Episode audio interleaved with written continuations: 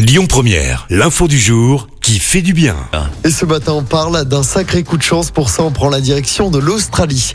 Un chercheur d'or amateur est tombé sur le Saint Graal alors qu'il passait avec son détecteur de métaux.